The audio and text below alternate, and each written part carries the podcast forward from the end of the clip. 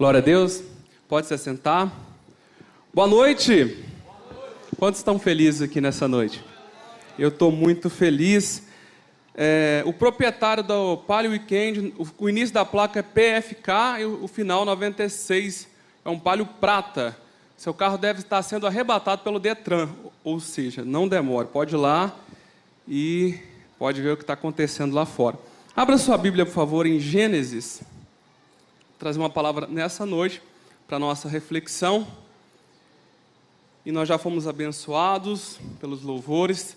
Gênesis capítulo 37. E agora é o momento de nós nos enchermos também da palavra de Deus. Amém? Quantos estão comigo aí? Glória a Deus. Diz assim a palavra de Deus. Gênesis a partir do verso 1. Jacó habitou na terra das peregrinações de seu pai, na terra de Canaã. Essa é a história de Jacó. Quando José tinha 17 anos, apacentava os rebanhos com seus irmãos. Sendo ainda jovem, acompanhava os filhos de Bila e os filhos de Zilpa, mulheres de seu pai, e trazia más notícias deles a seu pai. Ora, Israel amava mais José do que todos os seus outros filhos, porque era filho de sua velhice, e mandou fazer para ele uma túnica talar de mangas compridas. Quando seus irmãos viram que o pai o amava mais do que todos os outros filhos, odiaram e já não podiam falar com ele de forma pacífica. José, José teve um sonho e contou aos seus irmãos, por isso odiaram ainda mais.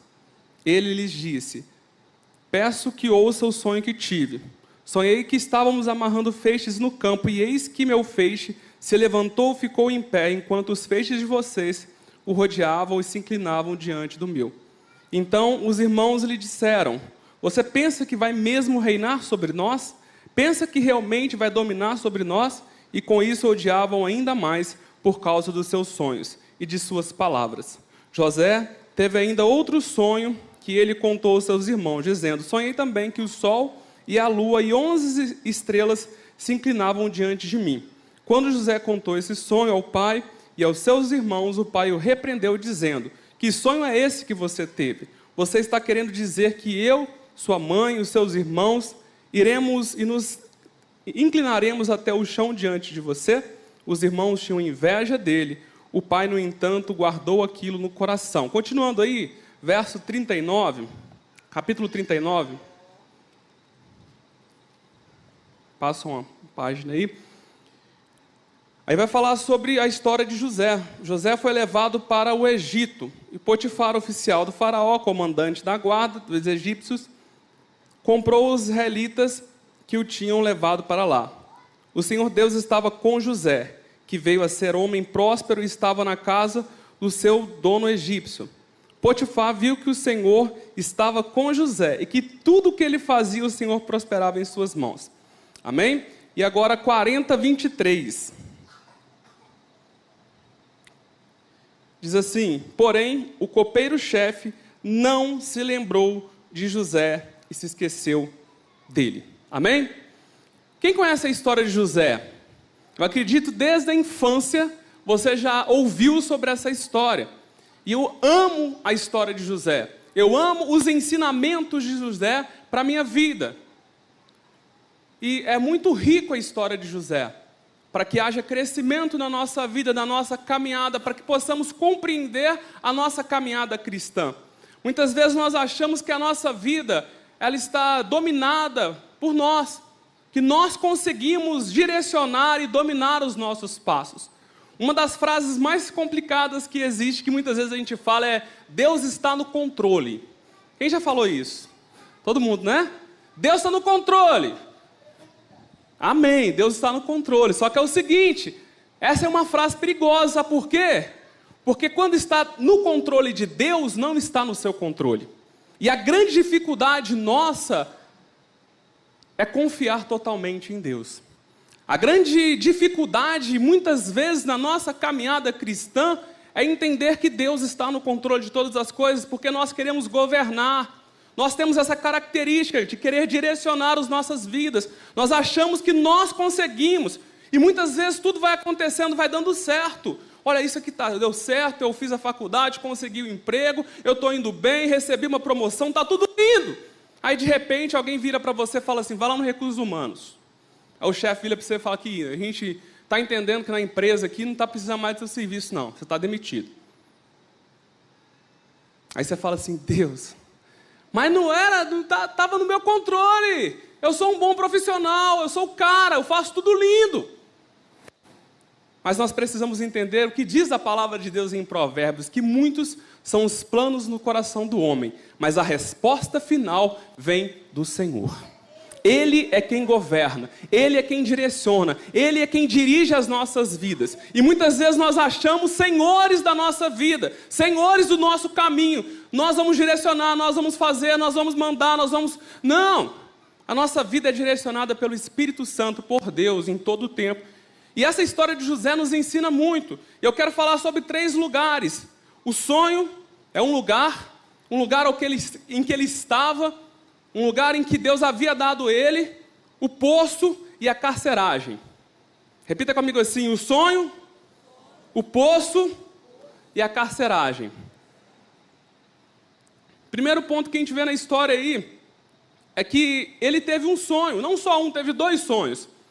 E ele começou a divulgar o sonho para os seus irmãos. E ele viu que os irmãos tinham inveja dele. Mas ele não estava nem aí para a inveja dos irmãos, do que a, as pessoas falavam. Ele queria contar aquilo que Deus tinha colocado no coração dele. E ele continuou a jornada. Só que a gente precisa entender o seguinte: do sonho à realização do sonho, existe um trajeto. E nem sempre esse trajeto é de acordo com aquilo que nós pensamos que vai ser ou da maneira que nós almejamos. Entenda isso. Quem tem um sonho aqui? Quem tem mais de um sonho? Amém? Quem não sonha, gente, tá, tá, é um zumbi. Você precisa sonhar, você precisa sonhar com algo. Tem gente que sonha com a família, eu quero né, ter o sonho de ter uma família, de constituir uma família e consegue casar. Sai da laranja e começa e casa. Quem sabe esse termo sai da laranja? Quase ninguém, né? Você sabe, né? Pastor Jânio, quem, quem, quem lembra do pastor Jânio? Da oração. Ele falava assim: o jovem que não ora não sai da laranja. Porque ele treina na laranja primeiro, e depois que você treinou na laranja, aí Deus te honra, amém? Aí você sai da laranja. Você sai da laranja. Aí você vai e começa a orar para casar. É um sonho, eu quero casar, eu quero ter. Aí você casa, aí meu sonho agora é ter filho. Aí seu filho nasce, aí meu sonho agora é ver meu filho ser bem sucedido. Aí seu filho começa a desenvolver, ser bem sucedido. Aí seu sonho, você vai sonhando, gente. A vida é feita de sonhos. E José era um cara sonhador. E nós precisamos sonhar também. Uma vida sem sonho é uma vida sem rumo. Se você não sonha, você está sem rumo. É preciso sonhar. Mas é preciso entender que do sonho até a realização dele existe um percurso. E nem sempre esse percurso vai ser tudo lindo, maravilhoso, do jeito que você acha que vai ser. Nem tudo vai ser lindo. Você chegar lá e falar assim: não, está tudo caminhando bonito. Porque Jesus nos instrui no mundo: tereis aflições. Sabe por quê que a gente tem que muitas vezes viver alguns desertos na nossa vida? Para a gente entender que a gente não é Deus. Porque quando a gente não vive esses desertos, quando a gente não passa situações da nossa vida, a gente começa a falar assim: não, eu sou, eu sou Deus. Eu estou comandando, eu estou mandando, eu estou podendo. E aí acontece algo e muda totalmente o cenário daquilo que você está vivendo. Aí você começa a falar assim: é, existe alguém que governa a minha vida. É, existe alguém que tem o controle de todas as coisas. Então o primeiro passo é sonhar. Amém? Desejo de realização de algo que pode me produzir alegria. Nós temos vários sonhos, sonhos profissionais, familiar, ministerial, realização financeira. Nós buscamos a felicidade. O sonho, ele está ligado à felicidade, a contentamento. Nós não sonhamos por algo ruim, nós sonhamos com algo bom, para que possamos ter felicidade. E a primeira característica que nós vamos ver aqui em José, fica com a sua Bíblia aberta, se possível, capítulo 37. 37, 13, diz assim: Israel perguntou a José: Os seus irmãos não estão apacentando o rebanho? Se quem? Veja, venha, pois vou mandar você até eles. Gente, primeiro ponto que a gente tem que entender é o seguinte: Pessoas submissas a situações impostas por condições da vida. Se você analisar toda a história de José, era necessário que ele fosse até onde os irmãos estavam, certo? E ele foi porque ele foi submisso a uma palavra do seu pai. Então, o primeiro passo que a gente precisa entender que a submissão a Deus, o nosso Pai, é um caminho para que a gente possa viver os propósitos dele na nossa vida. José podia falar assim: não, estou com preguiça, não, não estou afim, não, eu, hoje eu acordei passando mal. Mas não, ele foi até onde o pai dele tinha falado. Gente, para mim a maior morte que era minha mãe falar: Landinho, porque ele chama de Nando aqui, mas lá em casa é Landinho. Landinho, vai buscar as coisas para o mercado. E eu jogando videogame, gente. Quem já viveu essa experiência? E você está na fase, quase passando, o negócio está indo, você está perdendo tudo, você começa a ganhar. Aí ela me chamava. E eu ia xingando até o que eu podia e o que eu não podia. Aí chegava lá correndo, comprava as coisas no supermercado. Eu fiz isso várias vezes. Aí eu comprava, pegava o troco de bala, ia embora, deixava o que eu tinha que comprar lá. Aí chegava em casa, minha mãe, cadê Landinho? Eu falei, meu Deus do céu, tá lá no supermercado. E eu voltava, correndo. Aí, aí que já tinha perdido tudo, o videogame. E aí eu apanhava duas vezes. Uma porque eu xinguei para e a outra porque eu esqueci o negócio lá. Mas nós precisamos entender que a submissão a Deus é importante na nossa trajetória. Nós só vamos conseguir viver os propósitos de Deus se nós nos submetermos à direção que Deus vai nos dar. E muitas vezes a direção de Deus não é aquilo que a gente quer viver ou quer fazer. Muitas vezes a gente tem que abrir mão das nossas vontades. Gente, abrir mão de vontade é difícil demais. É difícil. Você sabia que o seu corpo é condicionado a te dar prazer? Você sabia que o seu corpo ele é condicionado a não deixar você sentir dor, não deixar você sentir. É, porque você gosta de comer. Quem gosta de comer, gente? Por isso, porque o nosso corpo ele quer ser saciado o tempo inteiro. Aí fala em fazer jejum, você quase morre. Jejum da igreja, nós vamos fazer jejum todo mundo. Aí o dia que você está de jejum, as coisas mais gostosas aparecem para você comer, não é isso? Sua mãe nunca faz arroz doce. Aí no dia que você está de jejum, sua mãe vai. Ô meu filho, fiz arroz doce para você. Não é assim? Então, abrir mão é um ato que nós precisamos viver a submissão a Deus. Uma vida sem submissão é um caminho sem fidelidade. Não tem como você ser fiel a Deus se você não é submisso a Ele. Segunda característica, foco em meio às impossibilidades. O 37, o 14, eu não vou ler não, mas o 14 ao 18, nós vamos ver que ali os irmãos dele viram que ele estava chegando para ir até eles e eles começam a falar: aí está o sonhador, está o cara que tem um tanto de sonho, está o cara que tem um tanto de. Nós vamos matar ele. O plano deles, gente, com José, não era jogar o José do poço e deixar o José ser vendido para pegar e vender. Não. O plano deles era exterminar, era matar pelos seus próprios irmãos. O que, que é isso nós vamos aprender, gente? Nós precisamos ter foco em meio às, impossibilidades, às impossibilidades da vida. Imagine ele no fundo do poço falando assim: velho, eu tenho um sonho. Deus me deu um sonho e o que, que eu estou fazendo aqui no poço? O que, que eu estou fazendo no fundo dessa cisterna aqui? E talvez você é essa pessoa nessa noite, você talvez está nesse poço, está no fundo dessa cisterna, mas eu quero dizer para você que nós precisamos ter foco naquilo que Deus fala para nós em meio às impossibilidades da nossa vida. Amém? Ter foco é o que? É confiar, é acreditar naquilo que Deus já falou ao nosso coração, é aquilo que Deus já trouxe para as nossas vidas. É isso, é acreditar. Quando tudo é errado, você fala assim: não, Deus, vai dar certo porque eu sei que o Senhor está no barco. A Bíblia nos diz que Jesus o barco com os discípulos e o barco começa a afundar. Quem estava no barco, gente? Não, estou sozinho, não, né? Quem estava no barco, gente? Jesus! E Jesus no barco, Jesus já tinha curado um tanto de gente, é, expulsado demônio, feito um tanto de coisa legal. E aí Jesus no barco, o barco começa a afundar. Qual que é a possibilidade do barco afundar com o mestre que é o Senhor? E os discípulos começam a ficar desesperados. Acorda o mestre lá, que só ele que faz. Gente, a vida ela vai nos trazer surpresas. E você tem que lutar até o fim. Amém? Até o fim. Na semana passada eu passei uma raiva. Eu cheguei lá em casa e vi uma lata lá de grafiado. Quem sabe o que é grafiado, gente? Aquela parede riscadinha assim, sabe? Aí eu fui para minha empresa e falei assim: eu vou fazer esse negócio na parede. Nunca tinha mexido, vi os vídeos no YouTube, gente. Falei, eu vou fazer, porque Deus é comigo. Vamos, Senhor. E fui. Cheguei lá na sexta-feira, tentei fazer, passava massa, a massa caía, passava massa, a massa caía. Gente, é luta. Aí eu fiquei com raiva da parede, falei assim: não estou acreditando que você vai me vencer. Não estou acreditando.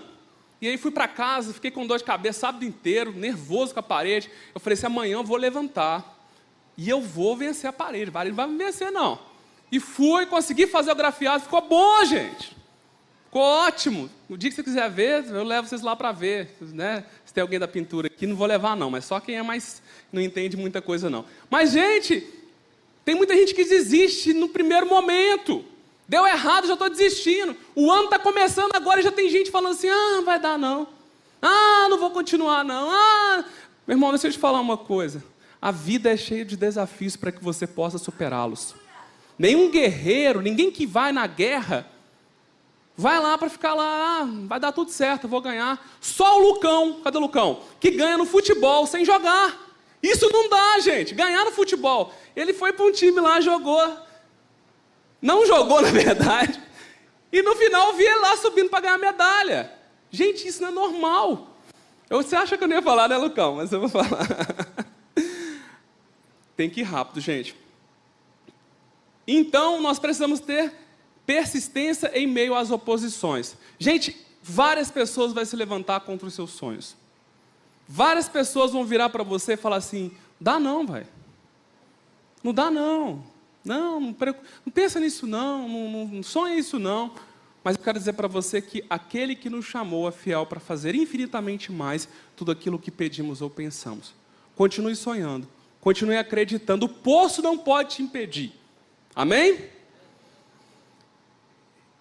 Continuando. O que, que o poço nos ensina? Primeiro, reconhecer a nossa dependência de Deus. Quando você está no poço, você precisa, não só quando você está no poço, mas quando você está em qualquer lugar, você precisa reconhecer a dependência de Deus. Mas quando você vive esse tipo de situação, é que você consegue ter mais intensidade ainda na sua vida.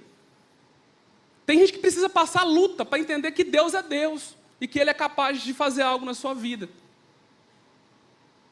Reconhecer a, a nossa dependência dele. Segundo, reconhecer as nossas fraquezas e limitações, o nosso pecado. Muitas vezes o poço vai nos ensinar que nós somos pecadores, que nós somos falhos, que nós precisamos nos arrepender, que só através do arrependimento, só através de entender que nós somos pecadores, e se não for a misericórdia de Deus sobre as nossas vidas, nós teríamos sido consumidos. É somente pela graça de Deus, pelo favor de Deus. Ali no poço a gente entende a nossa pequenez. Nós entendemos o quanto nós somos falhos e pecadores e o quanto nós necessitamos de Jesus na nossa vida. Amém? No poço também nós reconhecemos a necessidade da fé, para que a gente possa prosseguir. No poço você vive a fé genuína. Tem uma frase que eu amo falar, já falei aqui, mas eu vou repetir de novo, que é de Agostinho de Hipona, que ele diz o seguinte: a fé é você assinar uma folha em branco deixar que Deus escreva nela o que Ele quiser. Isso é a fé. É confiar totalmente, acreditar totalmente e entender que o nosso redentor, ele vive, ele reina, ele está aqui e que nada pode nos afastar do amor de Deus. Você crê nisso? Amém? Aí no meio do caminho, que, que vem? O cara tinha sido honrado. A Bíblia vai nos relatar aqui como foi lido, que o Potifar lá viu que ele era um cara top, né? E aí viu que era um cara de Deus. Aí a mulher do Potifar se interessa por José. Olha os percalços da caminhada, do percurso. E aí ela se apaixona por ele, porque ele era um cara bonito, um cara vistoso. E aí o que acontece? Ela tenta seduzir, não consegue, e aí apela. Porque tem gente que perde, ela apela, gente. Tem gente, na hora que vê você vivendo os planos de Deus, a pessoa vai apelar. Às vezes você está derrotado, a pessoa está ali do seu lado, mas quando você vê ela vê você crescendo, você desenvolvendo, você vivendo aquilo que Deus tem para você, a pessoa vai ficar nervosa com você. Eu não estou entendendo, velho. Eu estava no fundo do poço, a pessoa estava aqui, agora eu tô, minha vida está mudando, a pessoa está com raiva de mim. Isso vai acontecer muitas vezes. E quando ele estava caminhando, desenvolvendo, a mulher aparece. E ela né, faz toda uma situação lá e fala que ele estava sediando ela. E para onde que José vai? Para a prisão, para a carceragem. Então ele sai de uma posição, imagina gente, ele sai do poço, vai para uma posição junto com Potifar. Qual é a mentalidade dele nessa hora? Vai dar certo. Tudo está caminhando conforme né, os planos de Deus para a minha vida. Aí ele vai ser fiel a Deus, e quando ele é fiel a Deus, algo acontece contra ele.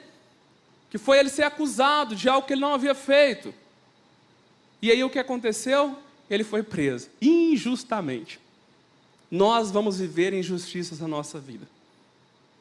Às vezes alguém vai se levantar contra você, vai falar algo de você que não é verdade, vai falar algo de você que não tem nada a ver com aquilo que você vive ou é ou faz, e você vai ter que saber lidar com isso. Só que José era um cara tão diferenciado que aonde José estava, ele fazia aquele lugar ali ter luz. E é isso que Cristo quer nas nossas vidas. Independentemente do lugar que você estiver, Ele quer fazer de você luz. Ele quer fazer transparecer sobre a sua vida a luz do Espírito Santo. E isso é mais importante do que qualquer realização.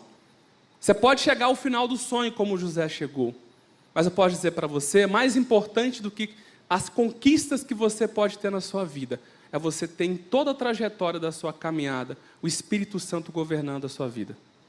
Talvez você não vai conquistar tudo aquilo que você almeja. Porque a gente é assim, quanto mais a gente tem, mais a gente quer, não é isso? Não é isso, gente? A gente nunca contenta com nada. Só que o que eu quero dizer para você é que o maior contentamento da nossa vida é ter o Espírito Santo governando o nosso coração. É você sentir a presença de Deus na sua vida, te direcionando, te fortalecendo. E na carceragem era um lugar de dificuldade. Provavelmente, né, você pensar que o cara foi colocado lá, junto com outros presos, só que na carceragem também ele liderava. Na carceragem também ele foi um cara de destaque, porque Deus estava com ele. O que eu quero que você entenda nessa noite é, independentemente do lugar que você foi colocado, Independentemente da família que você nasceu, do contexto que você nasceu, da situação que você viveu, das experiências negativas que você teve, eu estou aqui nessa noite para falar com você que, independentemente disso, Deus é o Deus da sua vida que governa os seus caminhos, que direciona os seus passos e que vai cuidar de você todos os dias da sua vida. Guarda isso no seu coração nessa noite. Confia em Deus. Às vezes a gente confia mais no outro do que em Deus. Às vezes você pensa assim: ah, se eu colar naquele ali vai dar tudo certo. Se eu ficar perto daquele ali eu vou conseguir destacar. Não! Esteja perto de Deus. Deus é quem vai fazer tudo na sua vida. É isso que José viveu. Ele não estava preocupado se ele estava no poço, ele não estava preocupado se ele estava com Potifar, ele não estava preocupado se ele estava na cadeia, ele estava com Deus e isso basta. Estar com Deus basta. Confiar em Deus basta. Conf... Caminhar com Deus basta. É isso, basta na nossa vida. Eu quero fechar falando sobre algo que é o grande desafio na nossa vida, que é a paciência. É uma fase também de Agostinho que diz assim: não há lugar para sabedoria onde não há paciência. Não há lugar para sabedoria onde não há paciência. Esperar e confiar em Deus é a única razão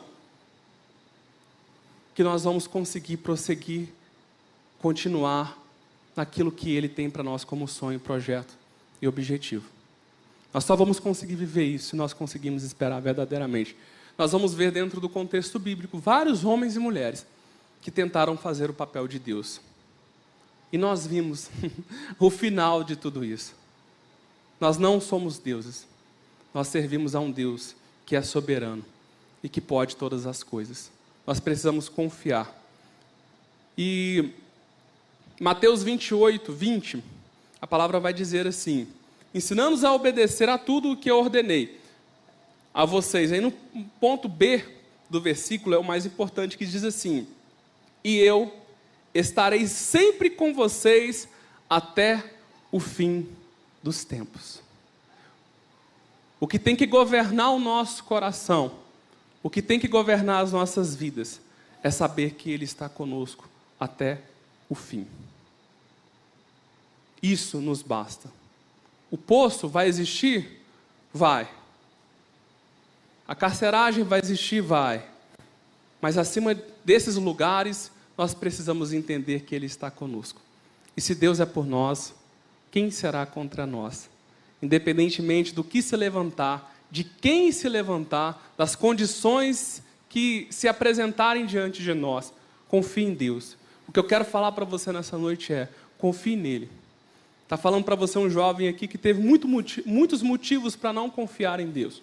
Eu tive muitos motivos para não acreditar no que Deus poderia fazer. Mas eu consegui, através da fé, confiar, entendendo que Deus é quem guarda a minha vida, é quem direciona os meus caminhos. E Ele também é o Deus da sua vida, assim como é da minha. E Ele pode todas as coisas. Amém? Fique de pé no seu lugar, nós vamos orar. Coloca a mão sobre o seu coração, fecha os teus olhos no seu lugar. Eu não sei como você entrou aqui nessa noite, eu não sei se você está no poço, se você está na carceragem, eu não sei se você está em situação difícil, mas talvez você está feliz aqui, está tudo bem na sua vida. Mas esse também é um lugar que nós precisamos confiar em Deus, acreditar em Deus. Deus, nós estamos aqui nessa noite, nós entendemos que o maior sacrifício o Senhor já fez por nós, que foi entregar Jesus Cristo para o perdão dos nossos pecados. Eu quero colocar a vida dos teus filhos, ó Pai, cada um deles que estão aqui nessa noite. Eu quero te pedir que o Senhor venha restaurar a fé. Talvez se tem pessoas aqui, ó Pai, que não tem mais fé. Talvez se tem pessoas enfraquecidas, desanimadas. Talvez tem pessoas que foram lançadas no poço, que levantaram palavras contra ela, de condenação, palavra de derrota. Eu quero nessa noite profetizar sobre a vida delas vida e vida em abundância o que a tua palavra nos, nos promete é que nós vamos ter em ti vida e vida em abundância. Traz vida, traz restauração, traz cura nessa noite, ó Pai. Se entrou alguém aqui, ó Pai, com feridas na alma, com feridas no corpo, com feridas, ó Pai, de ressentimentos do passado, no espírito, ó Pai, pessoas que estão distantes do Senhor, que o Senhor nessa noite venha trazer restauração de mentes, vidas, corações, restaura casamentos nessa noite, ó Pai. Talvez tem casamentos, ó Pai, que estão no poço, mas que nessa noite o Senhor possa restaurar essa situação e que casamentos sejam restaurados pelo Senhor, pela mão do nosso Deus Todo-Poderoso, em nome de Jesus. Amém. Aplauda bem forte o nome dele, que é digno de toda honra, que é digno de toda glória e que é digno de todo louvor. Amém? E eu quero fazer uma pergunta, você que está aqui nessa noite, que você entendeu essa palavra e você quer viver os sonhos de Deus na sua vida. E não só isso, você quer entregar o seu caminho para Ele, falando: Deus, eu quero te entregar a minha vida e o meu coração e te receber como único e suficiente Salvador da minha vida. Tem alguém que quer receber nessa noite essa oração? Eu quero orar pela sua vida. Faz um sinal com a sua mão bem alta, assim, onde você estiver. Nós temos ali duas pessoas, amém. Glória a Deus. Mais alguém que quer fazer essa oração comigo? Eu quero orar por você nessa noite. Você que talvez saiu, foi por outros caminhos, se desviou dos caminhos do Senhor e nessa noite você está voltando. Tem alguém que quer fazer essa oração comigo? Tem ali mais uma pessoa, amém, Deus abençoe. Mais alguém? Levanta sua mão, Senhor, eu quero ver você. Eu quero te convidar rapidinho, sem constrangimento nenhum, salva-vidas estão aqui. Dá um passinho à frente aqui, só para os salva-vidas orar por você. Pode vir aqui, você que está no fundo também, rapidinho.